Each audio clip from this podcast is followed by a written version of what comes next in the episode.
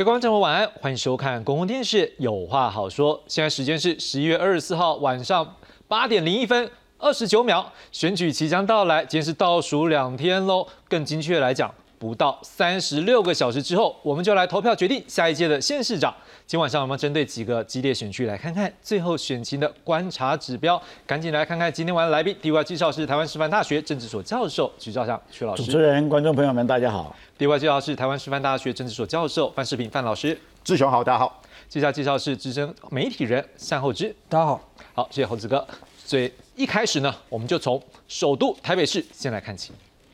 谢谢，多谢，谢谢。大家好，谢谢。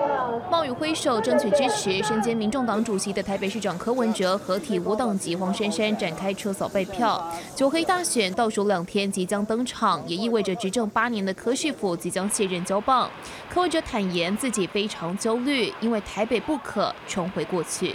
我真的是非常焦虑。二零一八年我自己选举都没有那么焦虑，的我每天七点半这样辛苦工辛苦工作八年，你知道我内心最大的焦虑是什么？台北不可以再回到过去那样。那八年来，他交出了一个台北最后一名的成绩单，现在担心没有用，换人做看看才是重要。不是只有单纯的去街上跟人家挥手，重点是台北市这八年改变了什么？那当然下雨一定会影响大家出门哈，那尤其不太喜欢在外面淋雨。宣战倒数，偏偏天公不作美，加上确诊者不能出门投票，就怕导致投票率下降。蒋万安积极催票，呼吁市民不管刮风下雨都要出门投票。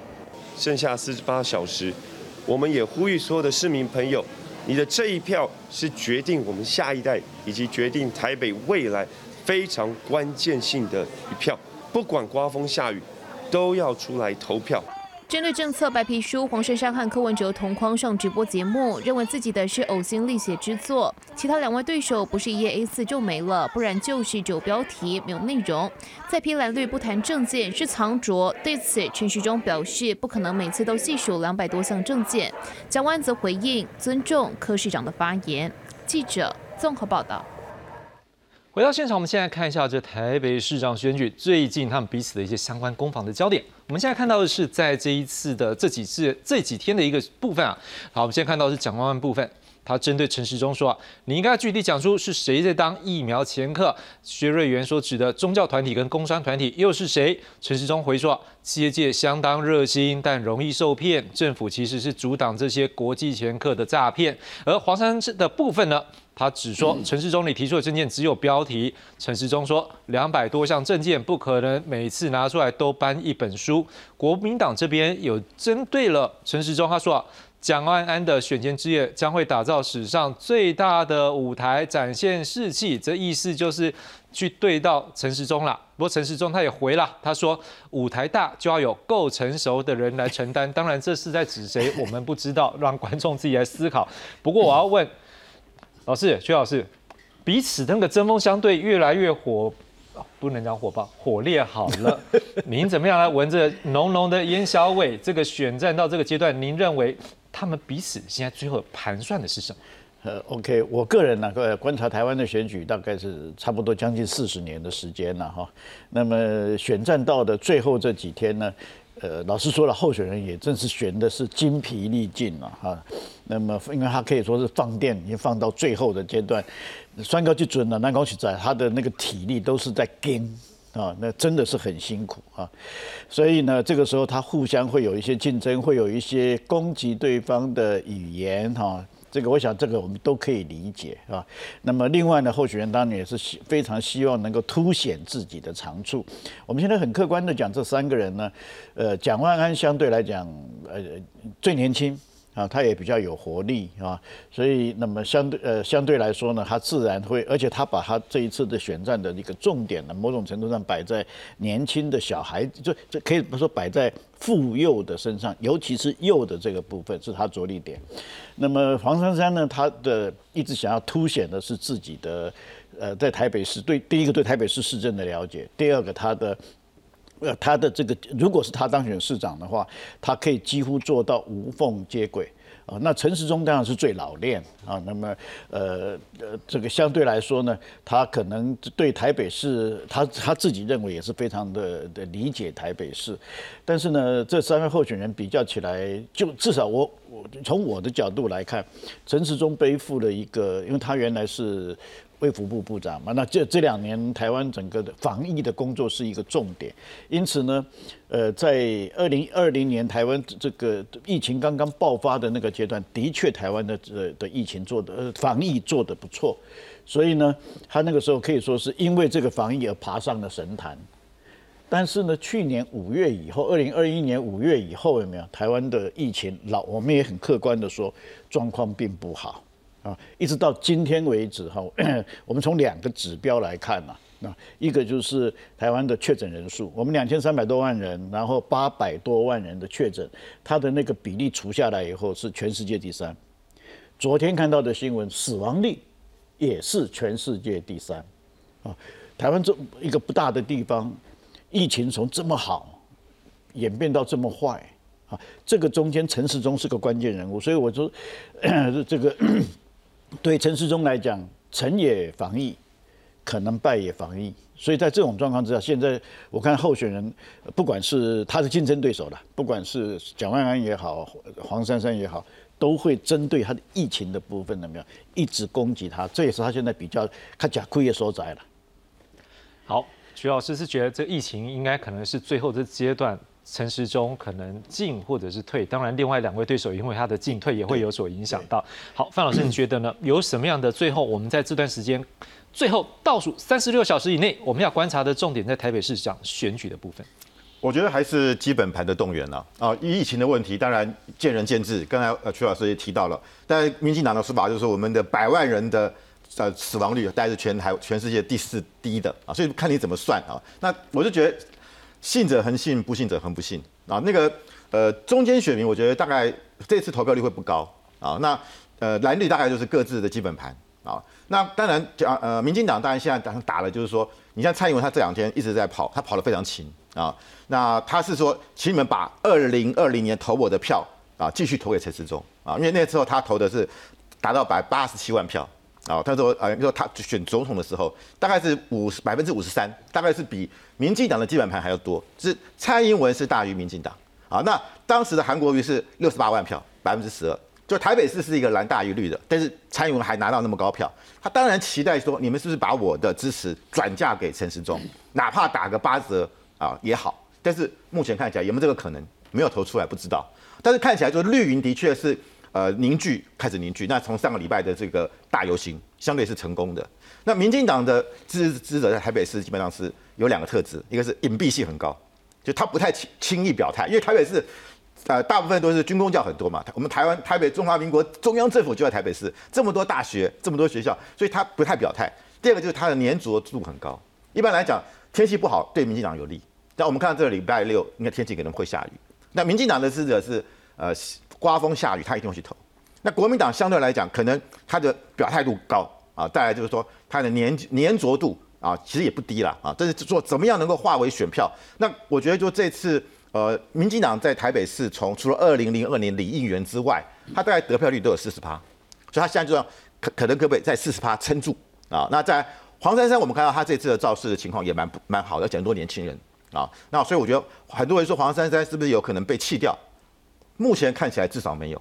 啊，就他啊，他的有特别特殊的这个中间选民、知识分子，还有就是年轻人。那呃，蒋万安当然就传统的国民党本来就是呃蓝大于绿嘛，所以我觉得蒋万安当然他这样的年年这个凝聚力也也出来了。所以我觉得到目前为止三个人的差异啊，我是觉得就是应该不大，还是一个焦灼状态，就要看第一个天后，第二个看投票率。啊，然后，然后再再，我觉得这是最重要的啊，所以在这两个因素会影响到整个选举的结果。好，所以猴子哥，现在两位老师大概有第一个可能这个防疫的议题，还有包括天气、气候，还有基本盘等等这些这几个可能是影响这一场选战的因素。您怎么样来看？说可能就这段时间还有什么样的因素？因为我们也看到，好像包括蒋万安这边，这个朱立伦也陪他扫街了。那在陈时中这边，我们可以看到是蔡英文这几天也是。常常的来帮助他来辅选。那当然更不要讲说在黄珊珊这边，柯文哲也全力的来辅选。你怎么样看？说有没有一些加持的效果？还是哪些部分也是我们后续要观察的？其实选举选到最后阶段，只有一件事就催票了，你什么其他都都其他都定了啦。哦，那个比较比较糟糕的就是民进党的状况，就是薛岳人又跑出来开视窗嘛，讲白了是这样嘛。哦，大家明明在催票，你又出来开一新的议题，不管防疫蓝的绿的讲的讲的怎么样，实际上的状况就是在台北市，好，陈时中的讲法不讨好嘛，所以一直在闪，一直在闪，希望不要有这个议题嘛。结果薛薛薛薛仁跑出来变成第四个候选人，每天媒体在追着打，这几个问题都是问薛仁，哪里是问陈时中的？陈时中闪都闪闪湘北基啊！你陈时中，你虽然跳出来去去把这个这个议题打开，然后然后让陈时中原本他可能可以做的事情都不能够发挥，都在回答你的议题。那喧宾喧宾夺主害死人啊！讲句实话，为什么为什么这么多人批评他批评他是猪队友？就是这样子。你你没有你的事情嘛？其实讲假如说他光去面对他那个那个确诊者不能够投票，他他就已经很辛苦了，他居然还有空来顾陈时中。他又不是像陈时中当指挥官一样，同样都做指挥官，陈时中比他口条好多，比他的现场表态好多。所以这种状况，陈时中能够 handle，或许或许能够不减分，不然你薛仁就是加分，就是减就是减分。结果你去帮陈，你去帮陈时中失分，这实在是这实在是没有什么道理的事情。那呃，至至于说基本盘的部分，我们这样讲，以往我们在看选举，我们都会讲说投票率高对民进党好，今年是投票率低对民进党好。整个盘势完全扭转过，以前都是投投票率低，都是国民党希望，国民党希望投票率越低越好，越高越越越只要一高跑出来的中间年轻通通都不是我的。今年状况变成变成民进党是这样子，好，那那那所以就是说，民进党今年的基本盘就是变成中间年轻都都都都的状况其实都不好，这个对他整个盘上面是不好的。那我觉得你现在的状况就是说，今年这个选举的氛围其实已经有点变成一个对民进党不信任投票。这个这个强度大过其他的，大过大过凝聚力，大过基本盘。其实你在台湾很多很多的县市，你去看，你去看那个选情，你会你会你会有有这样一个感受。所以说这种状况是只有你的人下刮风下雨下刀子会去投票吗？那些想要扳倒你的人也是一样，不要觉得说投票率低就对对你好，投票率高对你一定不好，但投票率低恐怕也好不到哪里去。好看完台北市，我们要来看另外一个，也是蓝绿白对抗萨卡都的一个选情的部分，那就是在新竹市。选举倒数两天，新竹市长选战更趋白热化。近来争议缠身的民众党高虹安被网红四长毛爆料，办公室不止一次性平事件。二十三日还公布所谓的内部约谈录音档，说是高虹安要资遣另一名助理，主管在谈话中施压助理，说老板身后有红海的两三百位法务在支援，希望助理不要把事情闹大。目前所流出的录音档，其实我自己也都没有听过这些录音档，我也没有办法去证实。那我相信呢，这一些事情如果真的有所谓的争议的，话其实当然可以用司法来做解决。高鸿安建议当事人之间要讲清楚、说明白。但高鸿安争议不止性平事件，还有助理费风波。国民党林根人继续紧咬助理自愿缴交公积金的说法，颠覆正常逻辑。而先前遭民众党开除党籍的主北市长候选人林冠年，二十四日赴北检缴交更多吹哨者提供的资料。立委两年，一个不到十人的办公室，都可以搞出一堆问题，请问？还有什么能力可以治理一个城市？这一路以来，高安涉嫌贪污，遇到这些事情就是切割，就是卸责，这样没有资格担任新竹市市长。二十四号新竹市街头则出现一台有台北市长候选人蒋万安头像的广告车，标语还写下将民进党集中选票投给会当选的人，要大家票投六号，并附上疑似高虹安的背影，牵动选前气保敏感神经。对此，林根人靳总表示，这不是蒋万安阵营和国民党的广告车，动机可疑，但不知道是谁。民进党发言人李延会批评，用这种粗暴方式和仇恨语言打选战，不是新竹市民所乐见。记者张君豪、欧运荣、陈昌维，新竹台北综合。报道，范老师有人说啊，这台湾现在这场选举，大概有人在说最热的，或者是甚至有人讲说，好像唯一有在选举的这个市场选举就是新竹市场这一场。不过您怎么来看？说好像大家最近的议题都还是在高鸿安的办公室的事情上面，这对于最后选情真的会有所影响吗？呃，的确，大家很意外啊，新竹市的选举从来没有像今年这么样被关注过，史无前例哈，而且它就是变成全国性议题。而且据了解哈，政政论节目只要谈到高鸿安案的话，收视率都特别好。那我们这段多谈一点好，开玩笑的，不用。但是居然就是，因为他基本上一开始打的那个论文门或者那种支持会，我觉得一般人比较没感呐，因为很不是每个人都写过论文。但是后来谈到那个助理费啦、公积金呐，甚至这两天的这个呃助理被性骚扰的事情，就好像是一个罗生门。我就觉得以后可以改编成乡土那个八点档剧的剧情啊，可以说每天峰回路转。然后这件事情又有比较伤的是，是高鸿安的助理捅出来的啊，而且呃跟是是林根人去检举的啊。后来我们看到现在是他的呃这个民呃民众党的相关的党工去检举，所以变成说他好像又跟民进党有点脱脱钩了啊。那现在就变成说，本来高鸿安当然大家认为他是呃三哈都嘛，那一开始呃林根人一出来的时候，他声势非常低啊，甚至低到就是说大家认为他是变边缘人了。那到了十一月初，他说替啊，就说高鸿安他的男朋友啊寄生国会啊，这个事情就吵起来了。然后林根人也顺势的起来。但后来呢，哎，我们看到了林正泽出手了啊，前新竹市长国民党的就说啊，不要再吵了啊，这个是林根人就开始收山了。本来要去检举，又不检举了啊。那可是现在反而是被人说高鸿安的助理不断的在抛一旗。那这个问题我们看到就是说，它可以说是不断的在变化当中。那目前来讲，国很混乱。现在比如说国民党的，包括他的这个议长啊，这个许修睿啊，他当然他现在说我没有不支持林根人，因为他当初是拱林根人出来的，可他现在态度呢有点转变。那副议长呢啊，这个于邦彦是完全是挺这个高鸿安的，变成国民党分裂了。啊，那被因为大家认为可能呃下架民进党最有可能是高鸿安，可是看下高鸿安呢，他现在因为这些事情，可能他他也觉得可能选群会受影响，所以现在哎林根人声音又出来了。林根人现在你看他前两天在那个南寮有六千多人造势，而且很多国民党人对林根人觉得很不舍啊。你一开始出来是边缘人，后来找到资料了，然后看起来声势起来了，然后又被又被打压，又被压压迫，然后再来就是说啊高鸿安背后还有像什么薛明志。这些所谓的企业界的大佬在听，所以比如说，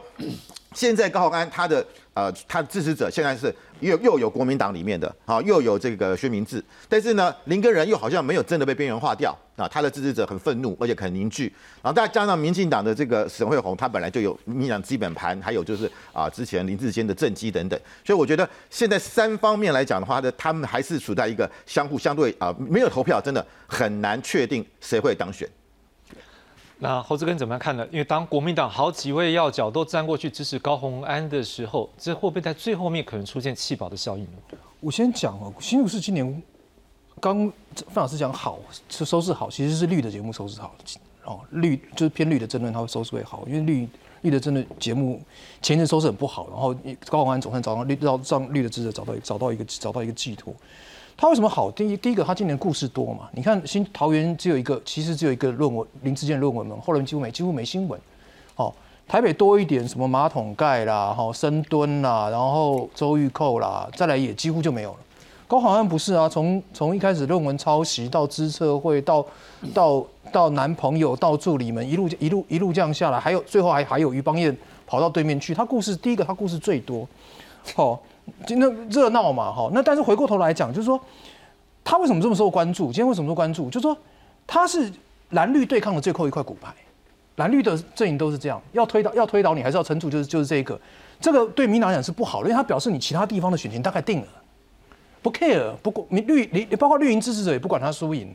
所以他被他变成他他的重要性变成变成这，他变成蓝绿推倒最后一块骨牌，所以大家在看说这一块骨牌决定说，哎，到底最后最后是输输还是赢，输到哪里？赢到哪里？最后变变成是这个样子。他他今天的重要性被被拉到一这样子，是是因为这样一个氛围。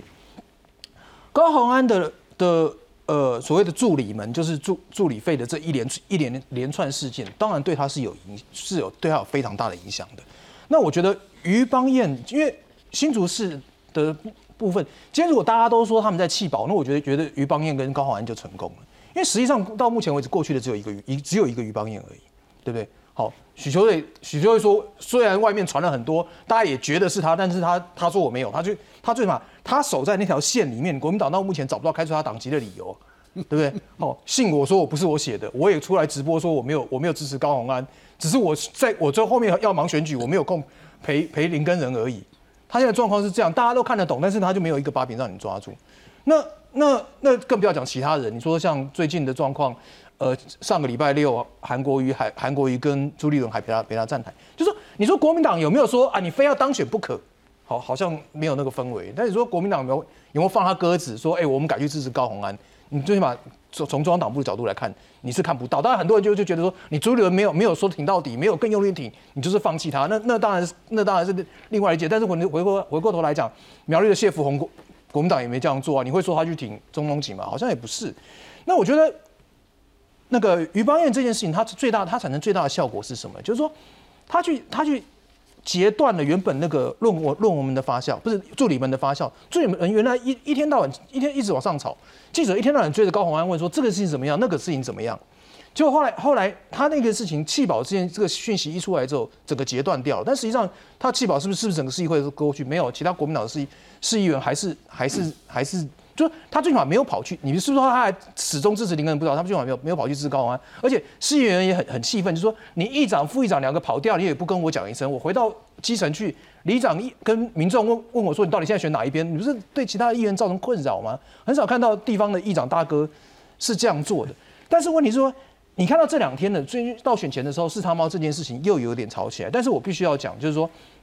你看高鸿案的事件从头到尾。前面的时候，第一波之第一波的论论文门，第二波的自测会，其实都造成反效果。同样的状况，四超猫这件事情有吵起来，我确定好，但是它效果有没有很好，我怀疑，因为你还是在绿营的同温层打，你之前绿营同温层就是打不起来。你现在打的绿营很振奋，但是你到底扩散出来到哪里？只是说回过头来讲，于邦彦这个这个这个气保好像也没有发酵的很成功，所以他的状况就会变得非常非常复杂，而且而且他还他还有那种就是说。有些蓝军觉得你们欺负林根人欺负过头，林根人还在于邦彦的的脸书下面去留言说祝福副议长什么什么之类的，那那个看起来看起来很悲催嘛。所以说他造成的的整个的弃保跟反弹到底有多大，那非常非常难评估。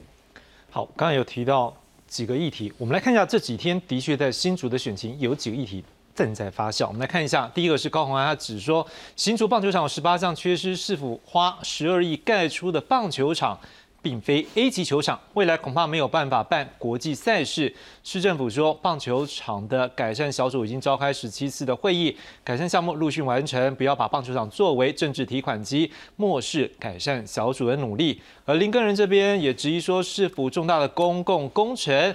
哎，好像是不是有黑箱作业、偷工减料、品质欠佳的状况呢？沈惠宏这边当然就讲了，哎，选举是不是要正面提出政见？林根人是拿三个月前的事情混淆视听。另外有民众党的前党工质疑说，高鸿安跟有炒地皮，还有包括。帮派互动频繁，迷失民众党价值，已经把高涉贪的单据录音档交给调查局北基站来调查看看高鸿安的状况。而网红四茶猫也有一个爆料说，这一个高鸿安立院办公室发生性平事件，受害者离职。这高鸿安回应说，这录音档去头去尾，断章取义，是为了公共利益还是政党利益？徐老师，我们看到。大概攻防还是在，如果是沈惠荣这边，就是他过去扮演这市政府副市长的一个公务的这一个范围的公共品质的部分，但是在高安看起来，的确这个办公室的事件越演越烈。你怎么看？最后关键到底在哪一个关键？你说呃新竹市市长对，最后的关键可能会在什么地方？气保效应，气保。啊，而且已经非常清楚了。我记得，呃，差不多十天前吧，我在这个节目里面也一样谈了，呃，这个新竹市的选举。我当时很确定的讲，他们这三个是沙卡都了啊，真的非常难分，跟台北市一样，咬得非常的紧。但是时隔不到，呃，他差不多一个礼拜的时间，我们现在再来看新新竹市的的整个选区，我个人觉得已经变了。现在其实高鸿安当选的几率已经凸显了。那已经已经已经出来了，原因不是高鸿安这一过去这一个礼拜表现的特别好，不是，而是刚才呃呃单先生讲的啊，基本上其实就是国民党开始在对某种程度上他的选票的粘着度开始出现问题了啊，它开始出现移动，甚至它从最上面那一层开始移动，虽然有些地方看起来是似有似无啊，呃，群众是非常敏感的。啊，然后这里面也会有一个所谓的我们讲的，现在我不知道这个名词今年为什么要这样子用，叫仇恨值了啊。但是以前我们在选举里面，我们讲说他最不喜欢哪一个，他最不希望哪一个人当选啊。这个问题其实会在基层发酵。现在是呃呃，包含现在在攻击呃这个这个高鸿安的人也好，或者高鸿安他们不断的谈棒球场的这些事情也好，林根人也质疑公共工程也好，其实他们就都某种程度上是希望凸显对对方竞争对手的负面，也就是想要加大那个所谓被讨厌的那个那个因素啊，所以这样子看起来，这整个这样综合看起来，我觉得。林根人虽然 我我记得也是在你的节目里面，我讲的不止一次，我讲了两次。我说林根人是个好人，但是选举不是在选好人好事代表，选举它就是一个政治实力的竞争。林根人是个好人，但是呢，他这一次他的这这整个选举造成，尤其走到今天，他的基层的票可能会松动啊，极可能会松动。一旦松动了以后。那他原有的支持者就是我刚刚讲的那个原则，他们在选择我那我是要投给高还是要投给省？那这个时候就是我最不希望谁当选。那这样的看起来，高鸿安得利的机会比较多，所以。呃，当然也有人讲说提的特别提醒啊，特别是绿呃这个绿色的这个 电台也也一直强调说，高鸿安如果当选的话，一定被一定被判刑了，你们很快就要这这个重选市长了，等等等等。我想这个讲法，因为这是司法问题，我们不能这样子不能这样子说啊。但是无论如何，现在我们从选举的单纯的从选举谈选举，高鸿安这一个礼拜当选几率已经提高了非常多。我我补充一下，我觉得。就是说刚刚我们讲过，新竹的变数很多啦。但是接着接着老师薛老师的话，我讲一句，就说今年的仇恨值哦，就说虽然高雄安有有有其实的确有些有一些问题，但是我觉得今年呃在那个地方看起来，就是说好像高雄安还是可能会压过。这有有一个有一个因素，就是说其实沈惠宏不讨厌沈惠宏不沈惠宏一点都不讨厌。好，那你这边的人在讨厌的是讨厌高宏安。那这边的是在讨厌高鸿安背后的，不是沈惠宏那背后那一群人，所以这两个力量是不一样的。我不管，我我已经不管高鸿安讨沈惠宏讨不讨厌，因为你后面那一群人，所以他他会造成说，如果说高鸿安最后最后弃保发酵成功，高鸿安当选的话，其实原因是这一个，他跟以往的弃保不太一样。以往我是讨厌陈水扁，我讨厌赵少康，今年不是，今年是后面那一群人。好，我想新竹这个选战，事实上蔡总统也去了好几次。有一种说法是说，这个越是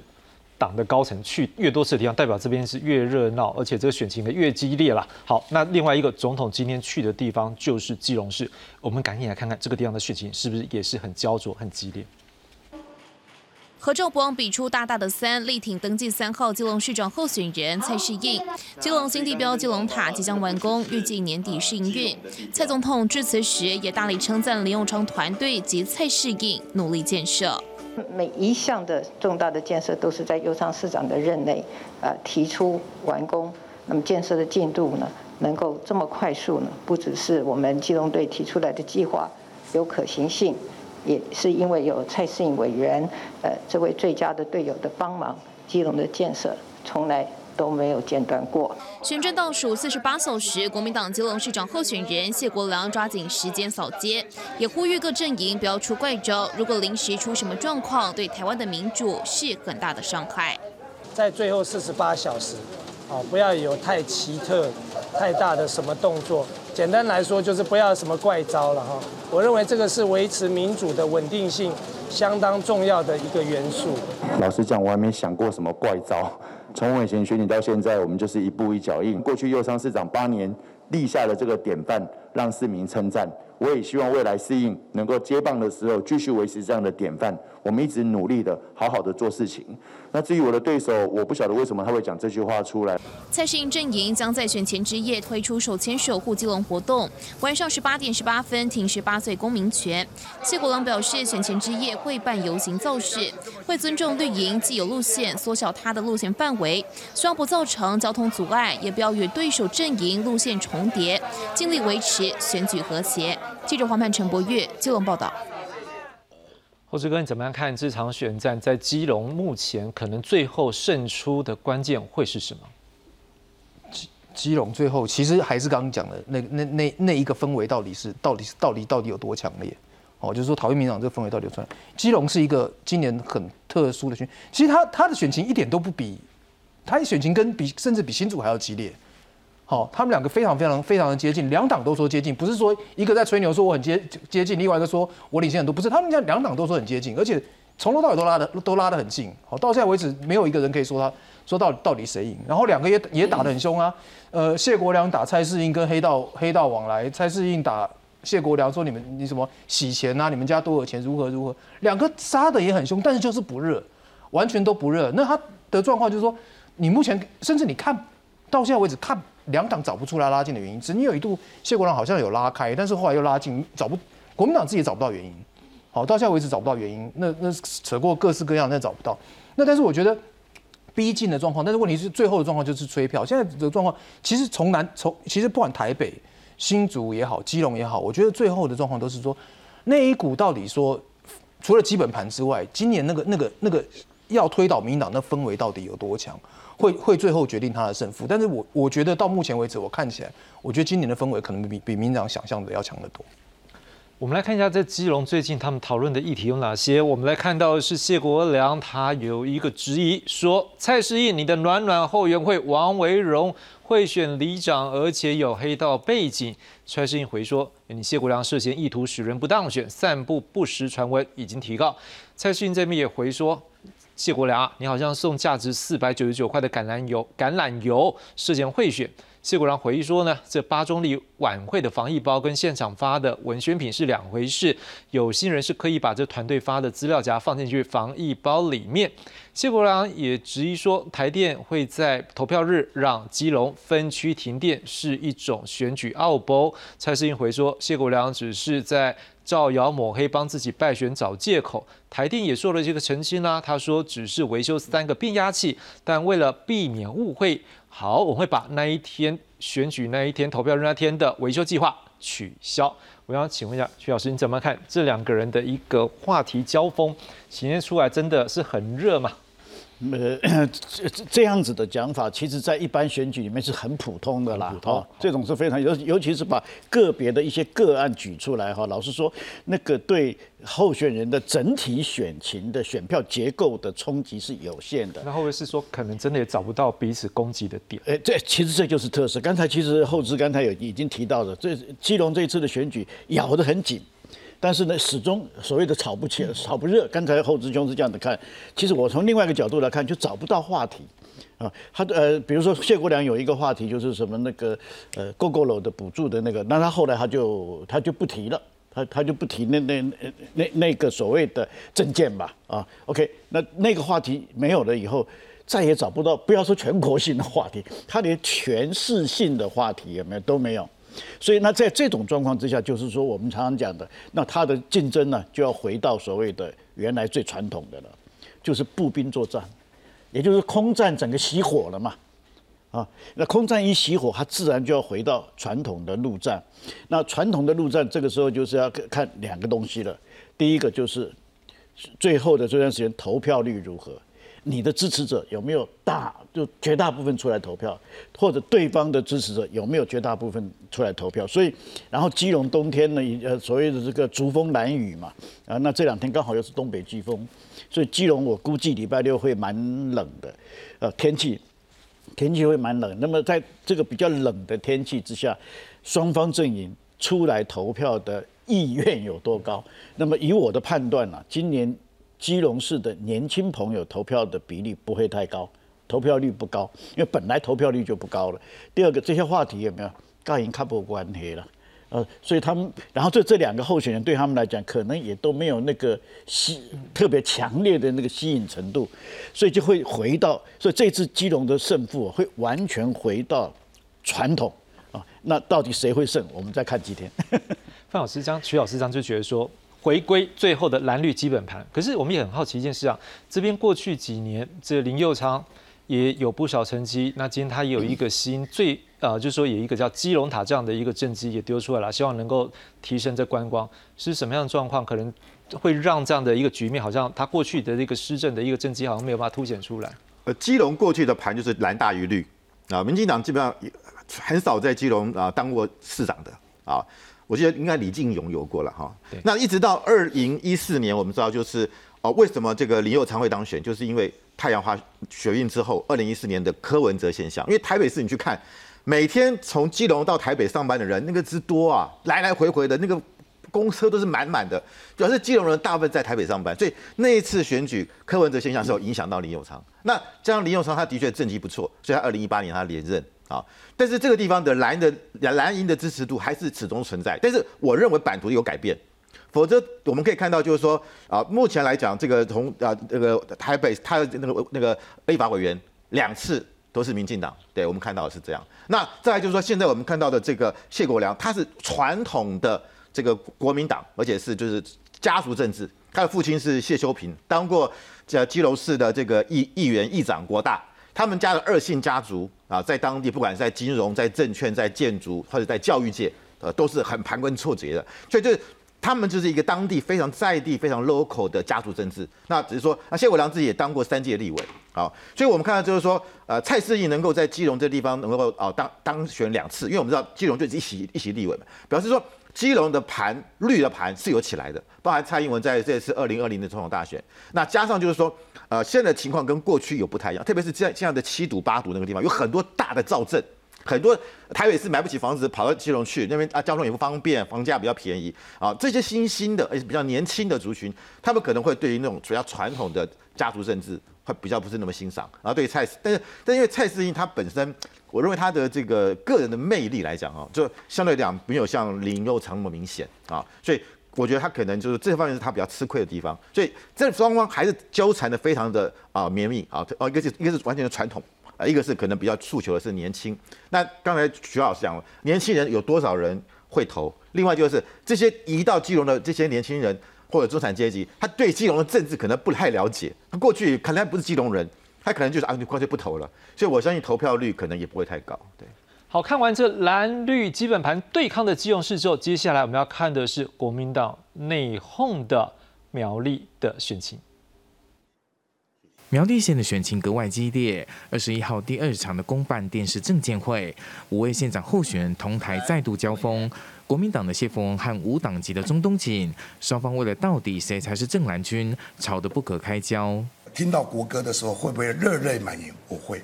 还有某一位候选人呢，因为他的争议事件不断，负面消息。不断的天天在上演，所以他只能假借蓝军的名义呢，不断的在欺骗选票。国民党跟民进党的候选人在昨天终于开火了哈。不然这个选战从头到尾就是呃，这个两党是合作的哈，共同攻击我一个人。除了端出政策牛肉，双方对于昆玉案以及苗栗县的财政问题攻防相当激烈。至于民进党和时代力量的候选人，除了猛攻中东锦的砂石争议，也强调要把黑金赶出苗栗，拒绝派系继续操控，也要撕去苗栗股的标签。七十二年来从来没有翻转，没有换党换人做。都是派系在执政，轮流执政，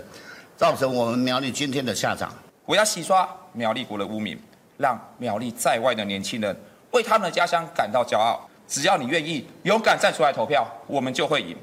而无党籍的吴胜胜则是强调加强交通建设、扩大科技园区招商等政见，也要蓝绿在这一次的选战之后好好休息。我们必须跟啊民进党啊跟国民党说声。请他们先休息一下，他们还抓不到方向，他们不是苗栗人的话，或者他们还在迷茫的时候，啊，这边已经有一个非常璀璨之星。选战倒数时刻，苗栗县的第二次公办证监会，各阵营的炮火攻防依旧猛烈，全力争取选民认同，要攻下县长这关键一席。记者林建生、王龙涛，苗栗报道。好，曲老师，我们刚刚看到他们就在抢谁是正蓝局，但是另外一位就是这个绿营这个徐定珍这边也是期待说会不会有一个两强相争之后，因为民进党毕竟这边过去一向都是所谓比较艰困选区嘛，他也是期待有没有这样的一个机会跟串起。你怎么样看最后选情？最后关键在哪里呢？是，呃，刚才这个呃这个范老师有特别提到说新竹市这次的选情也是很很很很意外哈，突然变成全国性共同的一个焦点。呃，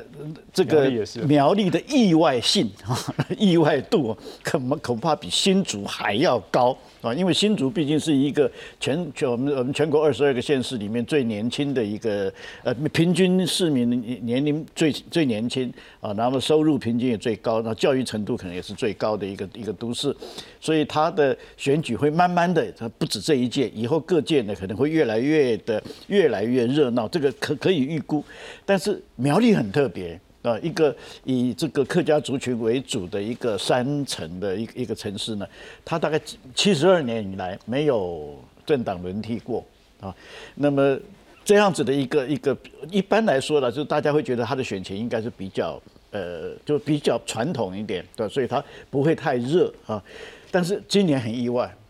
那今年之所以意外呢，关键点其实刚才你主持人也把它点出来了，关键点就在于国民党的分裂。而且不但分裂了，现在两边都在争国民党的正统代表性。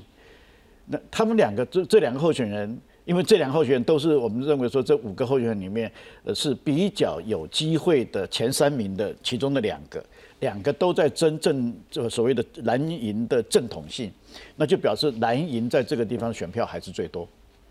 所以到最后谁能够取得所谓的蓝营的代表性？那这个人很可能就是胜的那个人。第二个，我们呃长期观察选举的人，我们也有一个观察的一个惯性啊，不能说是绝对的，但是相对的有一个惯性。比如说我们三个人选啊，假设我们三个人选这两位候选人，他们主要的攻击矛头都对准了我，那我可以告诉你，我的当选几率最大。或者我们两个人都对准了。这个这个范老师，那可能范老师当选的几率最高，否则我们两个吃饱饭没事干，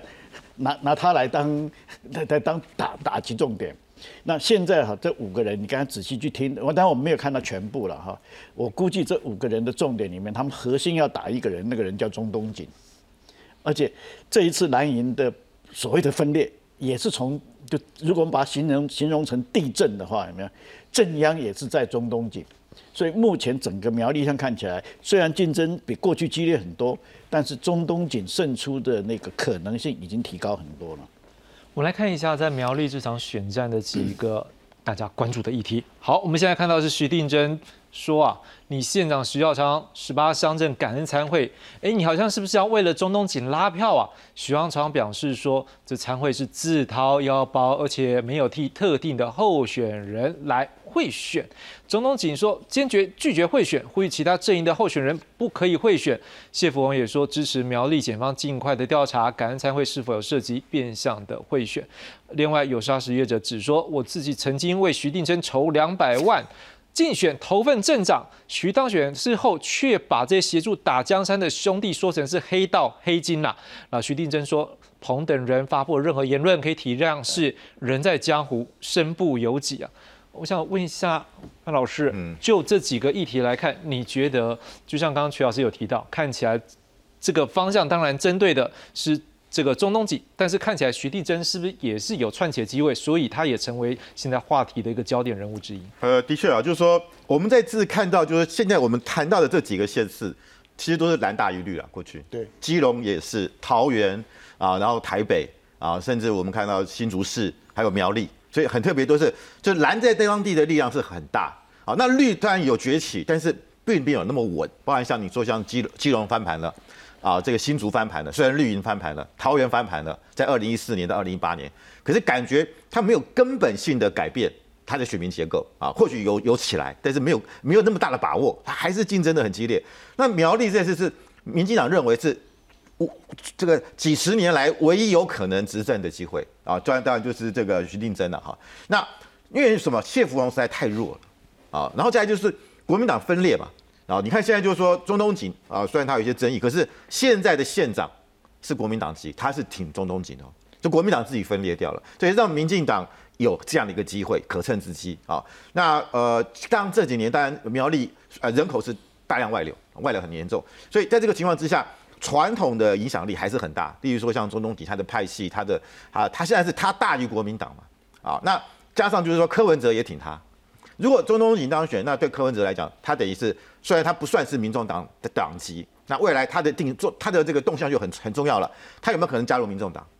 那这个就会影响到二零二四年柯文哲的总统大选。那如果还是他回归国民党啊，因为他本来就是国民党的，所以我觉得这个苗栗这一局真的到目前为止也是嘎得非常近。但是如果真的民进党能够这次呃徐定珍能够拿到的话，那对于民进党这这次选举来讲，就算是一个很大的斩获，因为从来是没有从来没有执政过啊，终于能够变天，那是很重要的一个历史意义。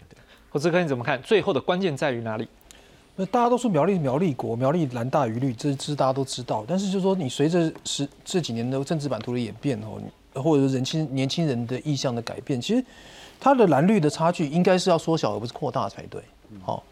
那问题是徐定珍并不是一个标准的绿营政治人物，所以他不是一个传统的蓝绿对决。徐定珍二零一八年的时候用五党集选，民党礼让拿了三十七点零三的票。好，他到二零一九才加入民进党，所以他不是一个传统我们看到的。正绿军，哈，正绿军，他如果是正绿军，政政党对决，他就理论上来讲，民党民党键盘就会拿得很全，但不是，就是说你看到这些争议，你就知道，就我们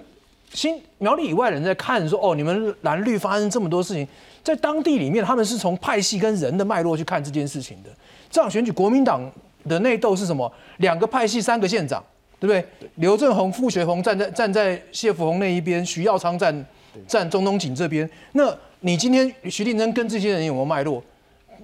当你从那那边就看得到，所以他们是在走人的脉络在看这件事情的。所以你会发现说，之前的时候，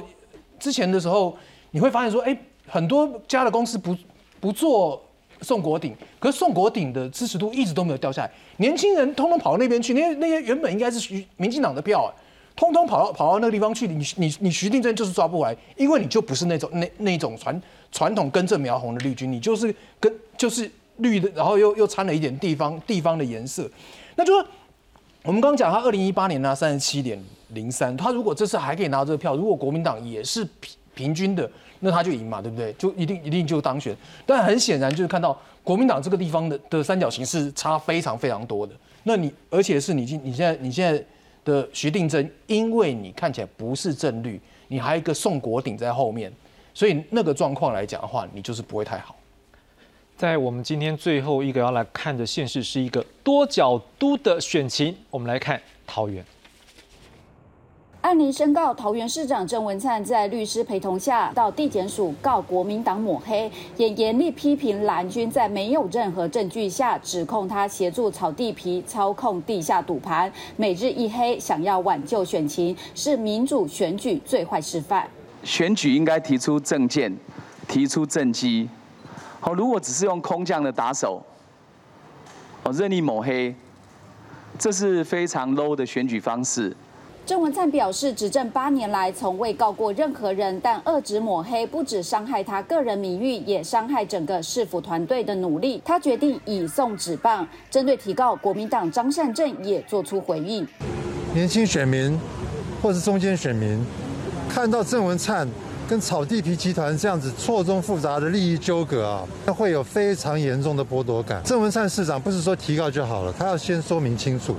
民众党赖香林表示，提告是郑文灿市长的权利，但也说到二零一七年到二零二一年间，市府卖了九万多平的市地，虽然得到市库收入，但也造成公有速地旁地皮飙涨的后遗症。警告郑文灿，提告之外，还是要跟市民报告。你任内这个包括呃社会住宅的新建迟滞了哈，还有呢很多速地一直卖。到底你在这个过程里面要有没有取得个人的私利？那公益性到底在哪里？选举进入最后倒数，桃园选情白热化，原本选情结构偏蓝的桃园，在郑文灿执政八年后呈现新局面。桃园市长候选人，无论国民党张善政、民进党郑运鹏、民众党赖香林，还是无党籍郑宝清，谁都不敢大意，抓紧时间，卯足全力冲刺，争取市民认同。记者詹淑云桃园报道。好的，我想请问一下范老师，就这一个局来看，你觉得桃园最后的关键选情在哪一个地方？呃，当然就是一样，就是基本盘。我们知道，因为北桃园是比较青绿了啊，郑运鹏他也是在北桃园能够当选立委，然后呃南桃园是比较客家族群多，比较青蓝啊，所以说双方面现在也是呃相差距很有限的哈。那我是觉得郑运鹏自己最近跑起来是比较，一开始我觉得因为桃园本来大家是看林志坚，或者林志坚的事情出来之后。郑云鹏说在他自己没有想要选啊，他这个人个性我也我也认识他，就是比较生活比较惬意一点啊，他他不是那么他跑行程他不是那么喜欢，但是他这次真的，我看他后来他真的是有，就是他的影片呢、就是他很积极在跑。那一开始当然他可能在那个是啊这个啊郑郑郑这个郑文灿带着他跑啊，他后来他现在等于自己在跑，我觉得那个是有比较动起来了。那呃，其实这样我看到桃园、基隆跟新竹都是现任的市长，他也在他对他未来的政治前途在努力。好，例如说你看李永昌，如如果说啊接下来呃民进国民进党可以继续执政下去，那李永昌未来有可能入阁。同样的，郑文灿也是，如果郑运鹏能够当选，那他可能说他可能就行政院长了啊。所以我觉得这个就跟他本就他在这个不是只是为了说啊郑运鹏，是为了还有他自己未来的政治的下一步。那张善政让我们知道就是说，呃，国民党现在呃他有他这个来来赢的基基本盘比较很大，所以我觉得也是要看当天的投票率跟投票情形才能看结果。刚老师有提到郑文灿，的确这几天他也是话题人物之一。我们来看一下哦。好，我们看到国民党这边就质疑说，市长郑文灿协助诈骗集团炒巴德农地跟黑道密谋操弄高达十亿的地下赌盘，要想办法让这个选票能够投给郑运鹏。郑文灿就回批说啊，你这是抹黑耶，提告高国民党主席朱元等等三人违反选罢法。然后另外郑宝清也质疑说，郑运鹏在上面成立公司，而且这过程当中好像有透过解放军背景的友人来帮忙赚人民币。郑运鹏说啊，这公司经营的资讯公开，愿意接受检验，不过千万不要抹红。网红四叉猫质疑说，这张善政发送价格超过三十元的快煮面世界贿选，不过张善政也拿出证据说，每台进价二十六点七元，没有超过了。侯志哥你怎么看桃园这场选战？桃园这场选战，因为桃园原本是蓝大于绿，但是郑文灿的的过去这两年的的风评实在是好，所以民进党对他是原本是一个信心满满。你看，从新竹拔一个五星五星市长来这边放在这边要替代一个五星市长，那就是一就是你看那要多大的自信才可以可以做到这样子？一个市长任期没做完拔过来，在这里在这地方要连任，那个是非常有自信。结果林志坚后来论文没一出，搞搞选选到选到今天这个样子，然后。那个前面一个五星市场报销了，最近这个五星市场因为上次那个那个羽球场的事情，又开始一路一路一一路开始往往往下往下掉哈。然后你去看到，就是说，其实两个候选人都佛系啊，讲实话，两个候选人，你刚刚说郑运鹏 喜欢过比较好的日子啊，郑张善政其实不是比两个也是一样，到现在为止你都看到没有两两个人骂来骂去，从头到尾就那几句。好，张郑运鹏讲张善政的农委会，这那张善政也讲也讲郑运鹏一点点，就是都都是芝麻蒜皮小蒜芝麻蒜皮的小事情，没有什么大的东西，反而是旁边的人火力会比较强。但你你会看到，就今年选举很有趣，就是说以往选前的状况是什么？是民进党开记者会，国民党去告，对？民进党开一个记者会，国民党去告，说我去喊那个喊天指天骂地，说绝对没有这个事情。今年反过来，今年反过来，就是那个整个社会氛围对对民党的，就是你那个那个整个主客一位对民党是非常非常不利的啦。那我觉得大家就说他，因为刚刚讲过，他原本蓝大于绿，然后郑文灿不错，那郑文灿好像现在那然后因为一些风波可能往下掉一点，但基本上还是一个差不多的盘。最后我我还是那句话，就是说今年不管基隆、新竹、桃园、台北，都在看同一件事情，就是讨厌民党有多强。如果如果够强，就是民党就一路一路该输不该输的就通通输下去；如果没有那么强，还是愿意愿意抗中保台，那就是民党就一路推过去，就这样。徐老师你怎么看？我我想我接续一下后后知的这个这个讲法，其实基本上桃园确在我的观察也确实是如此，也就是说一开一开今年的选举桃园市的选举盘的时候，呃，张善政一开始的时候，因为他是这个朱立伦硬提出来的，所以地方上有点反弹，但是这一点有点点出乎我的意料之外。张善政在，因为他不是桃园本地的，我们都讲讲实在话，郑云鹏其实也不是了啊。那么，呃，他以他不是本地的人，他要把这些地方派系整合起来，老实说不容易。尤其国民党现在又是个弱中央，没有资源，哎，结果张善政把地方上的，呃，地方上的国民党的山头，他大概把它整合起来了，所以造成他有一度啊，他领先的非常多。可是那那刚好就在这个时候，林志坚又发生发生问题，所以那个时候他整个的胜选的那个旺那个那个气势很强，但是慢慢的等郑云鹏呃这这个确定了以后，郑郑云鹏开始慢慢的赶，一度赶成蛮接近的。但是这段时间，我觉得整个局势又慢慢回到了，呃，这个张善政的的领先度可能是比稍微突出来一点点。所以现在如果没有什么意外，就尤其是投票率，刚才范老师讲的投票率，如果投票率没有什么特别的来源特别低的这种状况出现的话，应该张善政的胜面稍大一点。所以那这一个局面，难道最后面不太会有机会再滑动吗？因为像说年轻的选票呢，或者是我们知道这边有比较多可能，呃，从台北双北。往这个地方来做通勤宜居的民众，如果有会不会跟原来的？如果有这个现象，应该前段时间他已已经就就已经出现了。这两天就因为只剩下三三十几个小时嘛，就除非有这个石破今天的事情，比如说呃这某一个候选人找到某一个候选人的一张某样什么样的照片，那突然之间，那那那可能会会改变，因为他们毕毕竟不是差很远。那可能会改变结果。如果没有那种石破今天的这种这种大的事情的话，应该桃园的局，我认为大概已经稳定了。范老师，我想请教，难道郑文灿过去的这一个政绩，当然这可能对他下一任也重要，但是政绩有没有可能可以转进来到他的这个选票，最后会是一个影响的关键吗？呃，我觉得人转移，但是可能没有那么多啊，因为两个人终究行事风格不太一样啊。我们知道这个郑文灿是，他是。政治奇才，你跟他见过面，他名字记得起，他连里长的名字都记得起来。那郑云鹏兄弟他就可能就两个人的行事风格也不太相同啊。那个郑郑云鹏比较过去了，他比较不太喜欢参加一些什么啊公祭啦、婚婚丧喜庆的活动。他他也在做改变啊。所以你说既有的啊过去，但我们知道呃啊这个呃郑郑郑云鹏他基本上他是比较低，他不用那么想要去很积极的从事啊。但是啊郑文灿是很积极啊，他甚至就是拿以这个为乐啊。所以说，但是他也会觉得，那未来你的资源或者会不会郑郑云鹏会愿意愿意承担？或者愿意承诺，就你过去的一些做法，比如他过去是蓝绿要求什么啊补助，他都是一项就是都给予更尽量给，但是未来这一种会不会也这样做呢？